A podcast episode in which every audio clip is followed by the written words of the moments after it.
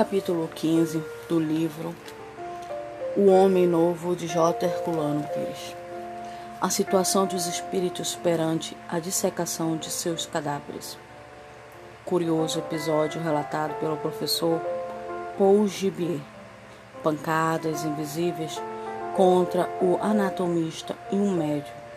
Experiência mediúnica numa sala de anatomia.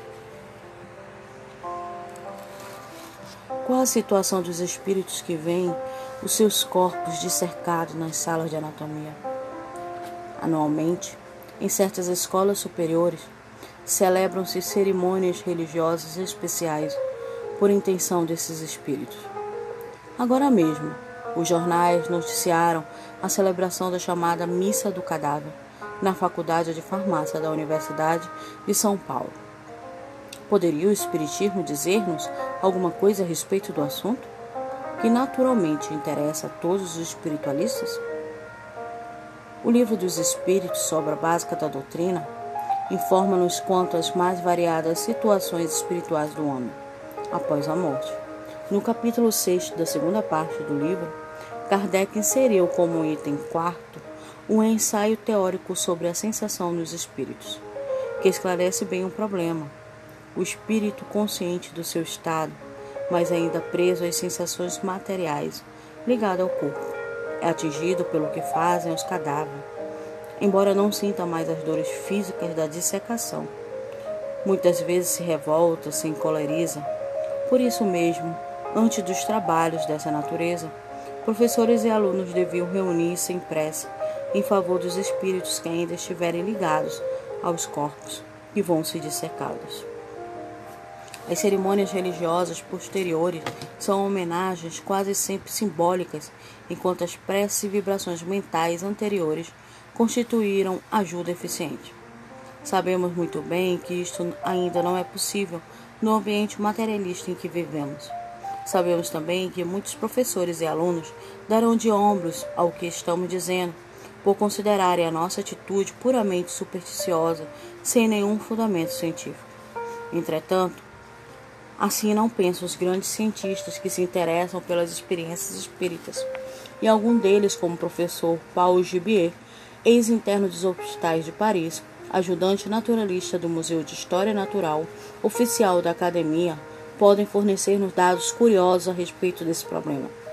No seu ensaio de filosofia transcendente, ou ensaio sobre a ciência futura, como ele mesmo chamou, Conta-nos o professor Gibier o que lhe aconteceu em uma experiência psíquica realizada em sala da anatomia. O livro em que aparece esse relato tem um título de Análise das Coisas, lançado em tradução portuguesa pela Livraria da Federação Espírita Brasileira, um dos mais lúcidos e belos trabalhos de ordem científica sobre o espiritismo já publicados no mundo. O professor Jubier realiza sessões quase diariamente, à noite, para observações sobre a força anímica, numa sala de laboratório próxima aos anfiteatros de dissecação da Escola Prática da Faculdade de Medicina de Paris. Pouco antes da noite de uma das sessões, realizará estudos de cirurgia no cadáver no laboratório. Durante os trabalhos que deviam produzir fenômenos de materialização e efeitos físicos, conseguiu-se pouco. O médium se queixava de mais influências que tentavam dominá-lo. Ao se retirarem, conta o professor Jubier, em caminho da rua Liomont para a rua Clauder Bernard. Fomos repetidamente agredidos por uma saraivada de pancadas que ouvíamos e sentíamos muito bem e que alcançavam principalmente o médium. Uma semana depois, reuniram-se novamente o professor Gibier e seus amigos com o médio na sala. Mal entraram ali começaram os fenômenos físicos de natureza violenta. E logo depois o médio era tomado por um espírito vingativo que tentou agredir o experimentador. Ainda inexperiente, o professor Gibier chegou a travar luta com o médium. Quando se lembrou, porém, das instruções de uma pessoa muito em dia com essas coisas tomou atitude diferente. Através de vibrações favoráveis e de passes, conseguiu que a entidade se retirasse, deixando o médium. Tratava-se do espírito do cadáver dissecado, que desejava vingar-se do que considerava uma profanação. Este exemplo, que nos é dado por um médico, um sábio, um investigador consciencioso e leal, mostra que não estamos falando de duendes ou fantasma, e sim de princípios vitais que não podem ser esquecidos por professores e alunos de medicina. Deixemos que o professor Gibier explique o que há de natura, natural, de positivo, e não de imaginário ou supersticioso neste problema.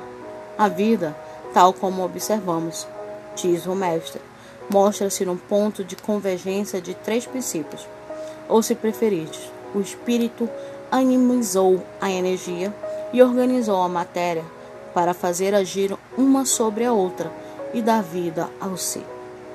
Em outras palavras, nos termos da doutrina espírita, o espírito animiza o perispírito, o corpo espiritual, e este organiza o corpo, o organismo material. Ao dissecar um cadáver, estamos lidando com uma parte do ser, que longe de se encontrar extinto, permanece em todo o seu poder energético e espiritual.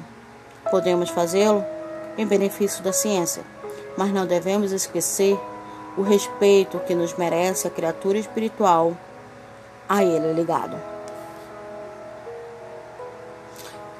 Eu acredito que se a gente for conversar de forma racional e descrente, iremos falar que o corpo, a partir do desencarne, nada mais é que um, um, um eco, um oco, né? Mas essa racionalização não é completa. Quando ainda após a morte, comprovada, a sua fisiologia física dá espasmos que assustam muitos descrentes. Então, para aqueles que trabalham com os mortos, devem sim se ter o respeito adequado antes de qualquer procedimento. É, não apenas a questão da prece e oração que muitos falam, que nós trabalhamos muito, mas eu acho que a licença ao se trabalhar com outro que já se foi. Agir como se ele estivesse vivo ali naquele momento, pois eu acredito que cada um de nós com sua crença e merecemos respeito.